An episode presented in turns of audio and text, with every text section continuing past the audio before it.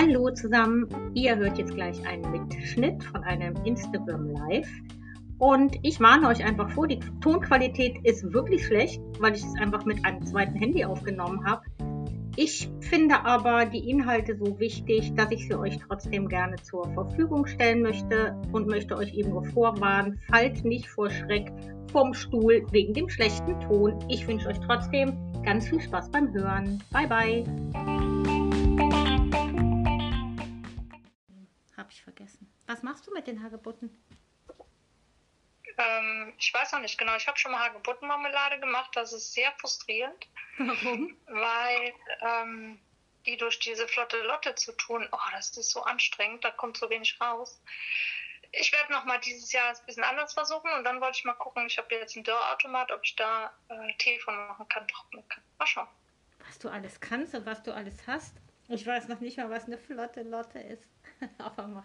Ah, das ist so ein Sieb, da ist so ein. Äh, ich wusste das bis vor zwei Jahren auch nicht. Aber Okay. ähm, ich habe geguckt, wie macht man das? Ich liebe nämlich Hagebuttenmarmelade. Ah, okay. Und dann haben die gesagt, das geht ganz einfach. Man muss die nur kochen und durch die flotte Lotte machen. Mhm. So einfach ist es nicht. Das war echt sehr nervig. So, das heißt, äh, damit, äh, damit man da nachher nur noch den Saft hat und nicht diese ganzen Kerne und so, oder?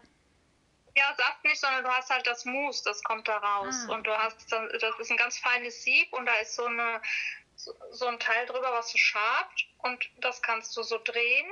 Da ist so ein, so ein Hebel dran und dann schabt das das immer so drüber und drückt praktisch das Mousse da durch und die Kerne bleiben oben. Aber das ist so eine Pampe und irgendwie, hm, Na gut. das Mousse trennt sich nicht so von den Kernen.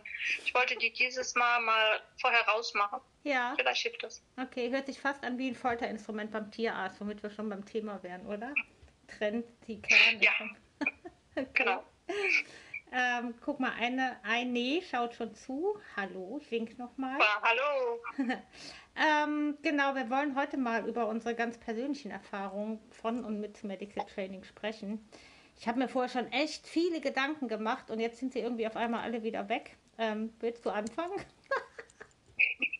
Wir wollten darüber sprechen, wie das Medical Training bei uns funktioniert und Genau. bei unseren Tieren und wo wir vielleicht selber auch ein paar Stolpersteine haben, weil unsere Idee von diesem Insta Live war ja, Menschen einzuladen, ähm, praktisch Fragen zu stellen oder mal so in den Raum zu stellen oder zu erklären, wo sie ein Thema mit haben, was nicht so gut funktioniert vielleicht und wo sie eventuell ein paar Tipps brauchen könnten. Und dann haben wir gedacht, okay, wir fangen einfach mal mit unseren Stolpersteinen oder unseren ähm, Problemchen an, wo wir eben hängen oder so.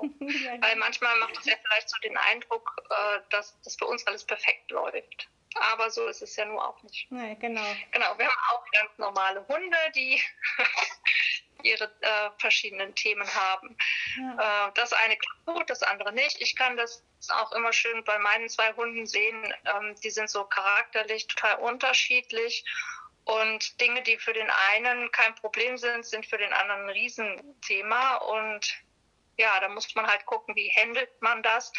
Klar habe ich mittlerweile viel schon trainiert, aber mh, Medical Training, auch wenn es ja nur ein kleiner Teil von Tier, äh, Tiertraining Mhm. ist, also nur eine kleine Sprache, ist aber eigentlich so umfangreich, dass man, wenn man alle Verhalten so trainieren wollte, dass sie immer auf den Punkt abrufbar sind, dann bräuchte man irgendwie gar nichts anderes mehr Genau. machen. Und ähm, auch dann ist die Frage, ob es geht. Einfach weil bestimmte Dinge sehr unangenehm sind. Dinge, die vielleicht nur irgendwie ungewohnt sind und die jetzt gar nicht so ähm, eben als unangenehm oder schmerzhaft empfunden werden. Also zum Beispiel, ich sage jetzt mal eine Spritze, ist mit Sicherheit nichts, wenn man das ein paar Mal trainiert, dass der Hund dann sagt, oh, alles kein Problem. Dann war es vorher auch so. Es gibt Hunde, da ist das nicht so dramatisch. Und es Mhm. gibt Hunde, für die ist das ein Riesending. Und bei diesen Hunden ist es nicht unbedingt so, dass man das ein paar Mal trainiert und dann ist gut. Aber unter Umständen so Sachen wie ich sage jetzt mal, es gibt auch Hunde, da übt man ein paar Mal Krallen schneiden oder Krallen schleifen und dann ist das überhaupt gar kein Thema, weil sie vielleicht noch nie die Erfahrung gemacht haben, dass es auch wehtun könnte und weil sie nicht empfindlich an den Füßen sind und dann ist das kein Problem. Oder Wasser zum Beispiel ist für manche Hunde auch kein Ding und mein Aaron, naja, manche Stellen findet er vielleicht nicht so gut, aber prinzipiell hat er da nicht wirklich ein Thema mit und mhm. für die mhm. Emma ist es eine Vollkatastrophe.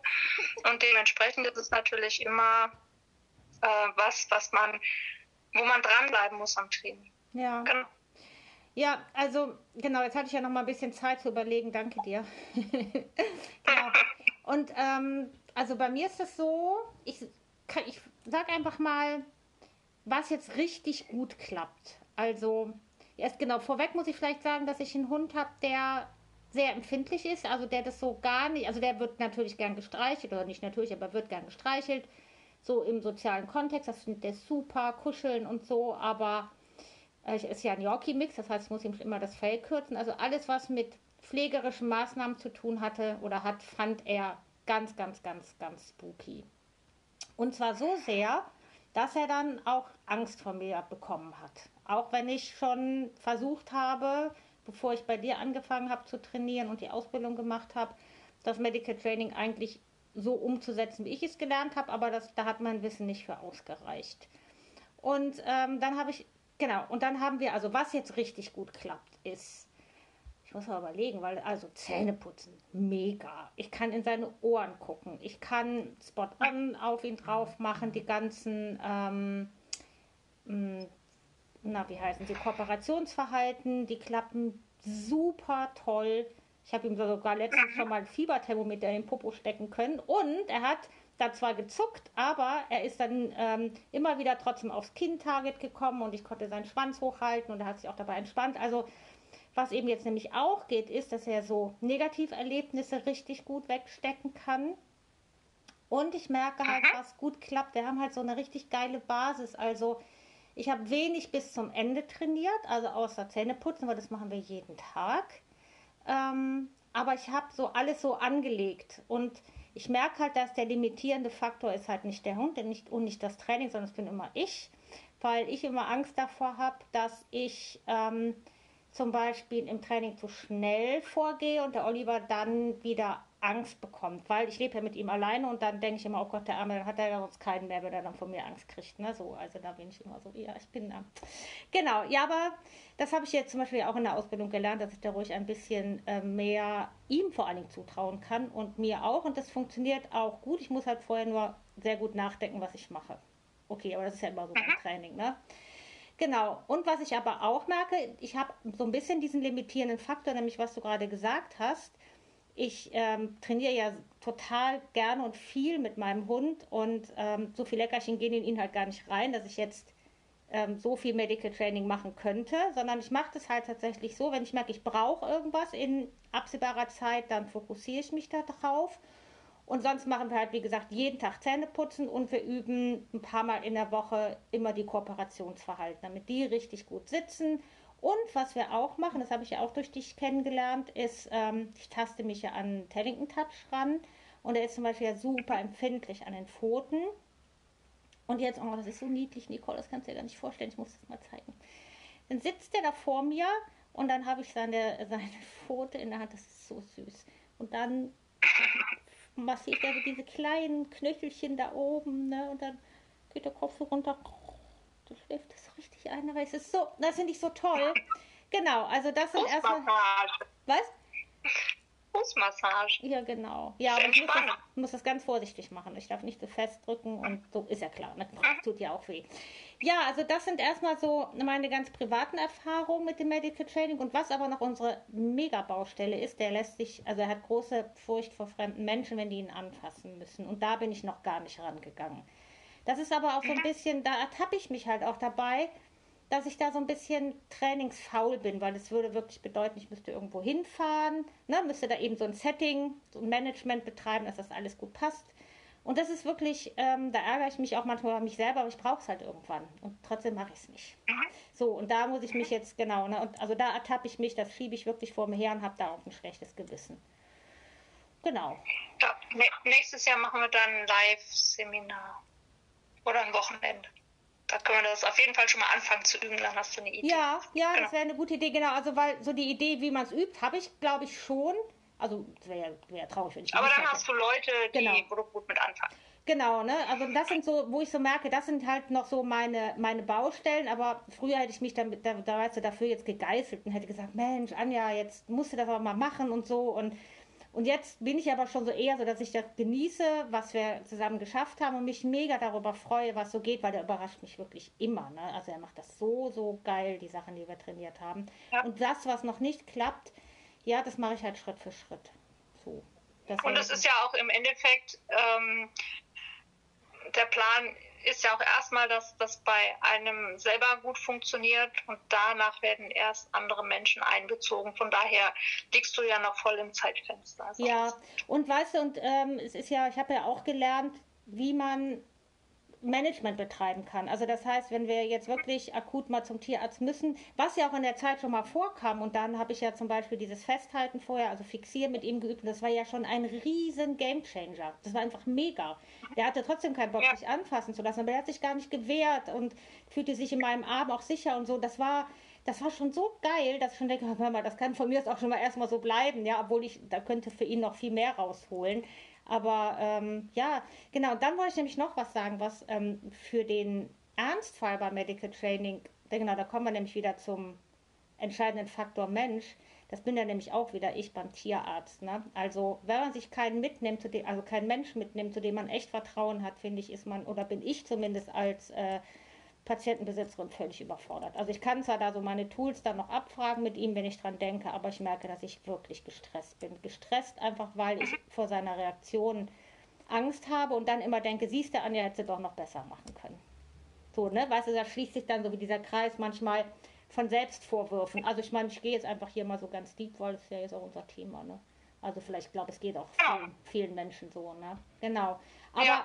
unterm Strich haben wir äh, riesen, mega, mega, mega Fortschritte gemacht und machen die auch noch und ich freue mich da super drüber. Ich bin mega happy, echt.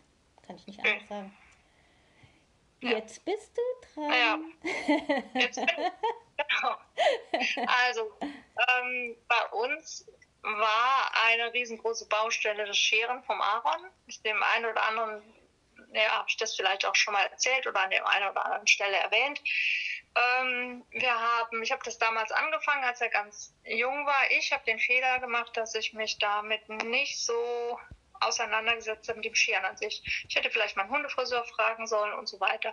Ich hatte davor mal eine Hündin, die hatte normal langes Fell, also war eine Border-Mischlingshündin. Mhm. Und die habe ich, als sie älter war, im im Sommer immer geschoren, weil die war kastriert und hatte so eine dicke Unterwolle und die hat total geschwitzt.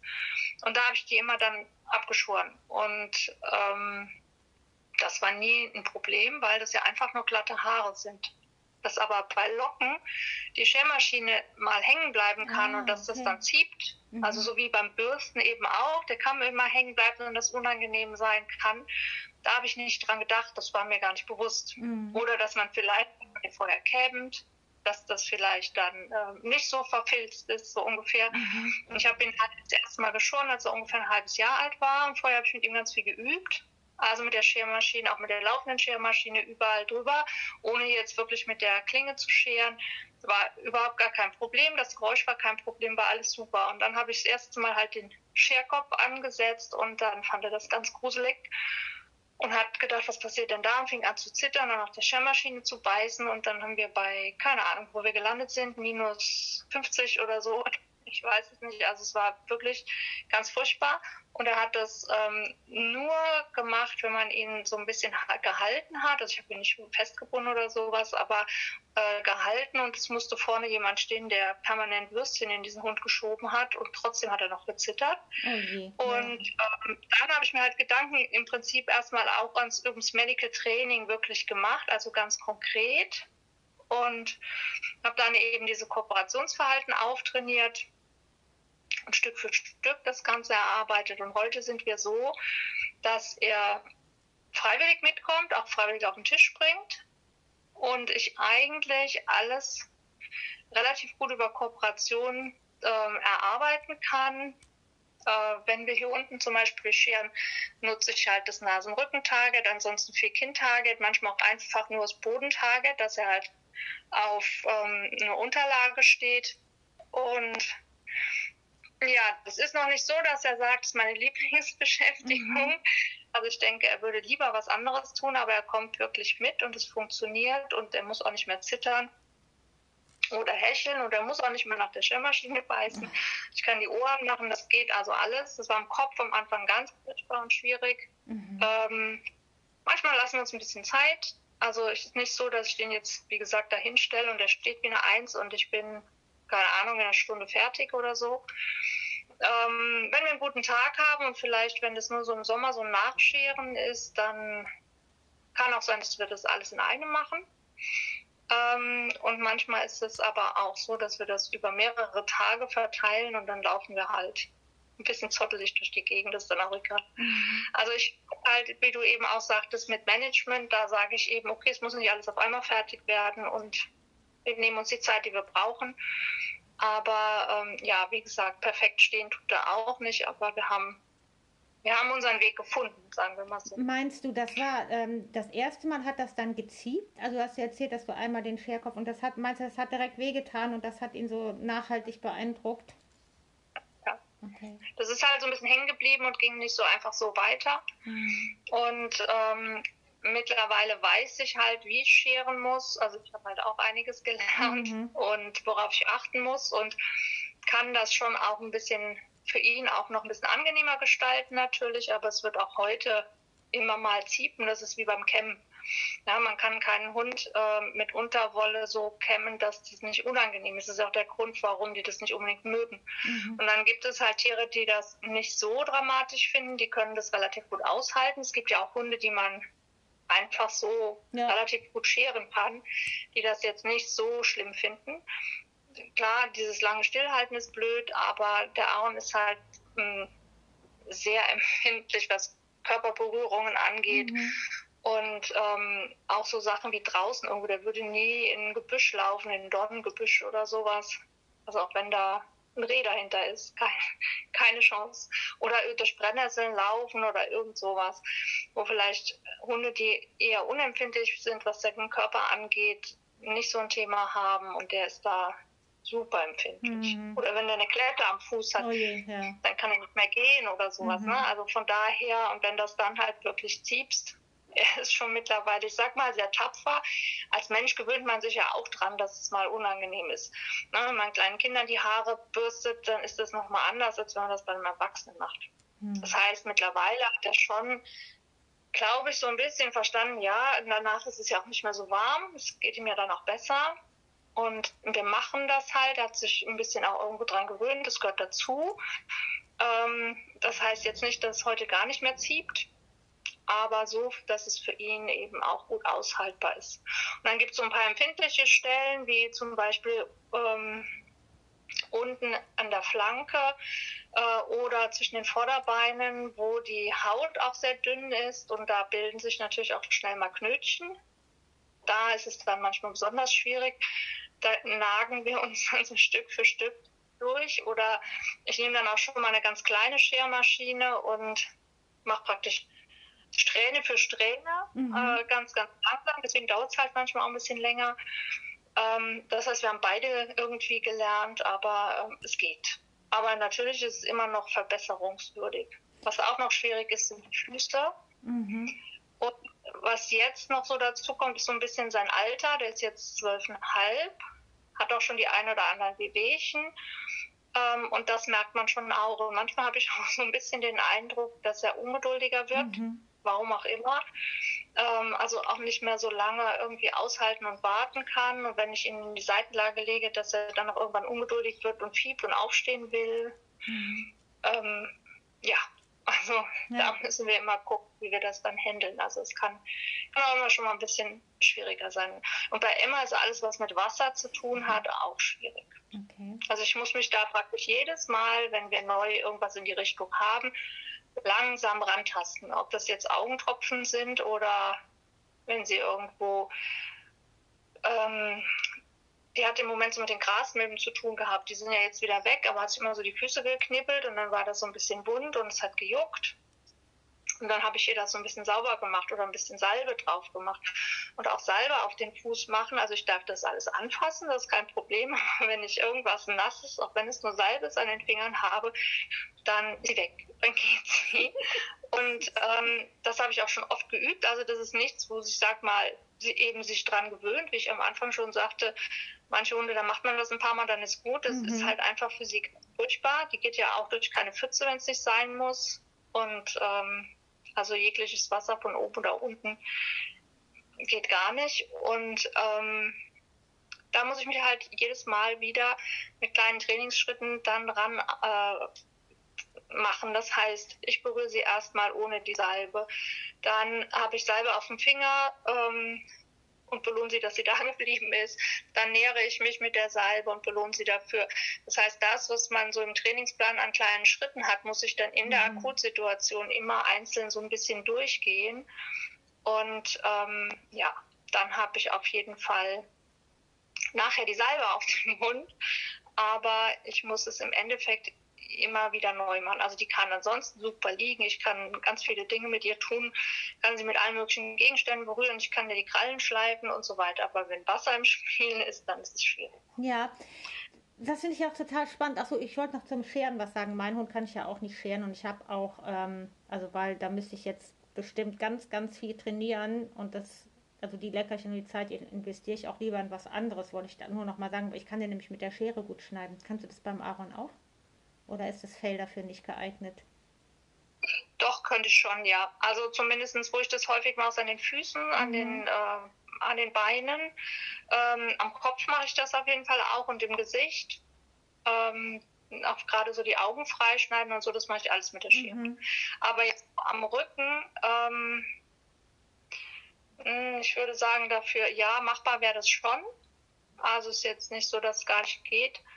Aber das wäre schon sehr aufwendig, weil der schon eben ganz, ganz viele Locken hat. Ich glaube, da hat der Oliver gar nicht so viele Haare. Nee, der hat ja ganz glattes, um, feines Haar. genau. Ja. Aber prinzipiell ginge das auch. Und wie gesagt, an bestimmten Stellen mache ich das schon auch. Ja. Okay. Und wie ist das? Also, wie ist das für dich? Für mich ist das so, wenn ich, also als Hundetrainerin, und jetzt habe ich auch die Ausbildung bei dir gemacht, und wenn dann irgendwas nicht klappt, ne, dann denke ich immer, oh Gott, das muss er jetzt, ne? Du bist doch jetzt und warum klappt das denn jetzt nicht und so. Und ich erinnere mich dann halt auch immer wieder natürlich an so Videos, die in den sozialen Netzwerken kursieren. Weißt du noch dieses Video von, war das eine Robbe oder irgendwie so ein Tier im Meer? Also, das musste so eine Magenspiegelung bekam, das bei, bei ohne Narkose sozusagen, ne? Und wo ich gedacht habe, und da denke ich dann oft dran zurück, wenn bei mir und Oliver irgendwas nicht so funktioniert, wie ich mir das so vorstelle, da ich immer, mein Gott, Anja, wenn die das schaffen, ja so eine Magenspiegelung zu machen bei so einem Tier, dann musst du das doch jetzt mal schaffen. Ich weiß, ich sage jetzt mal, so eine Kralle zu kürzen oder Augentropfen zu geben. Ne? Und dann gerate ich dann halt selber immer unter so einen Druck. Hast du das auch? Oder bist du da? Manchmal, dass ich denke, oh, müsste ich doch jetzt auch hinkriegen, genau. Ja, aber dann sage ich mir halt immer wieder, okay, du tust, was geht und das hat seine Gründe. Und hier mit dieser Grobbe zum Beispiel, ähm, das ist natürlich überhaupt nicht vergleichbar mit einer Magenspiegelung beim Menschen oder beim Hund oder sowas, weil die Robben ja auch so ganze Fische einfach runterschlucken. Das heißt, die haben ja einen ganz anderen Schluckapparat. Ah, okay. Ja, und dann diese Sonde darunter, natürlich ist das schon unangenehm, aber mit Sicherheit nicht so wie bei uns. Wir würden keinen ganzen Fisch runterschlucken. Mhm. Gut, dass ja, also die haben da schon, ich weiß nicht, wie das bei denen aussieht, aber wenn die das einfach so zack runterkriegen, dann die kauen den ja nicht. Stimmt. Irgendwie. Also ja. zumindest. Ähm, ja, die machen immer so komische Bewegungen. So, weil die machen weg, oder? Also die kauen ja nicht da irgendwie drauf rum. Und von daher, so ein Fisch ist ja auch groß. Stimmt. Und ähm, von daher ist diese Sonde zu schlucken für die mit Sicherheit einfacher als für uns. Das ist für uns ja eine ziemliche Tortur.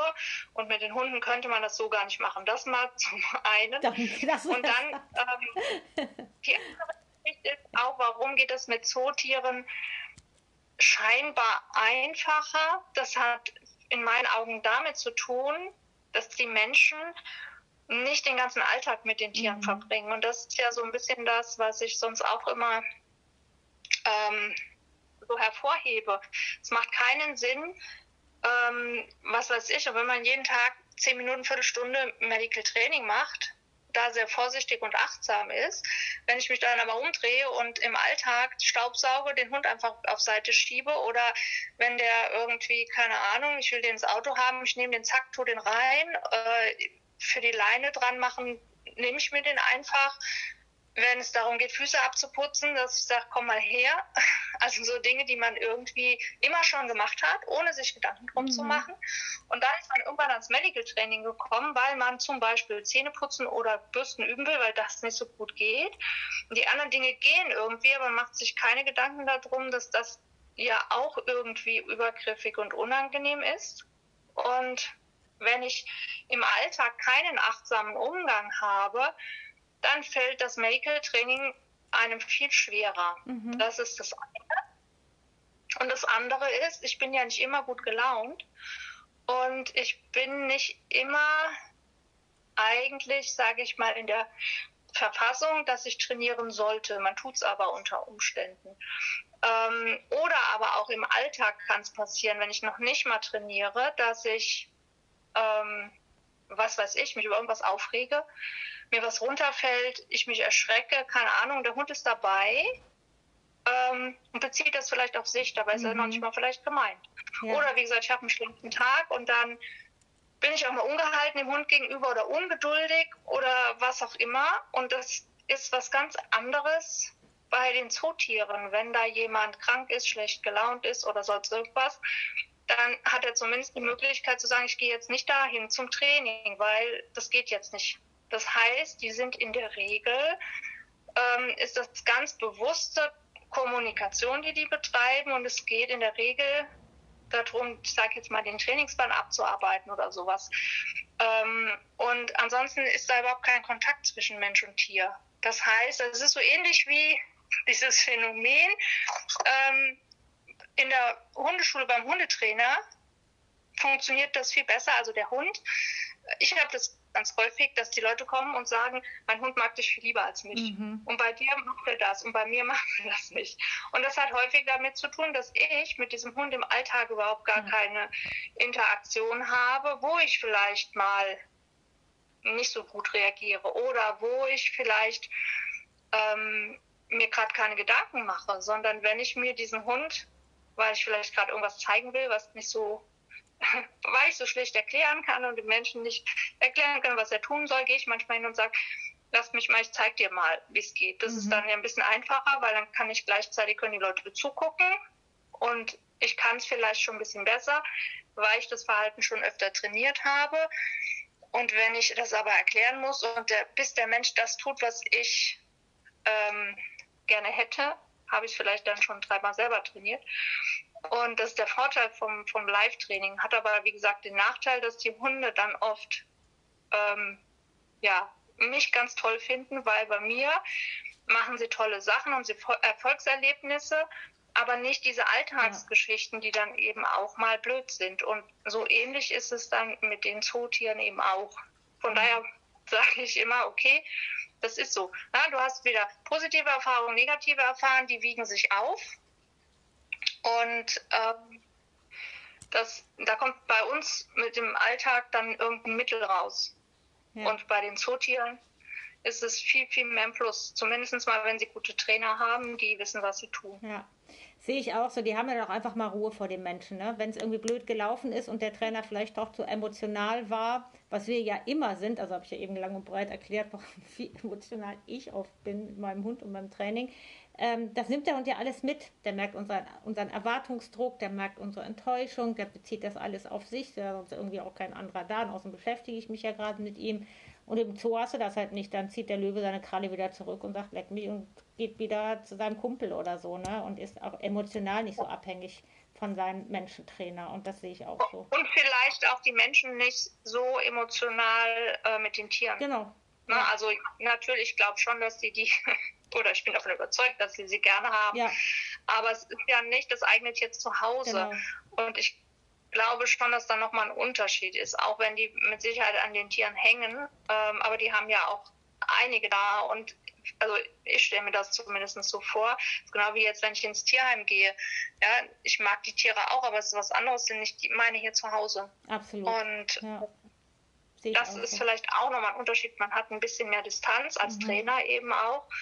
Ähm, und dann tappt man vielleicht nicht in diese Falle, dass man denkt, ah, warum denn jetzt nicht? Ja. Und guck mal auf den es ist ein bisschen professioneller, einfach mit ein bisschen genau. mehr Abstand. Ja, finde ich auch. Ja. Und, und, ich glaube auch, dass das wirklich eine der größten Fallen ist. Unsere, also zumindest für dieses Training.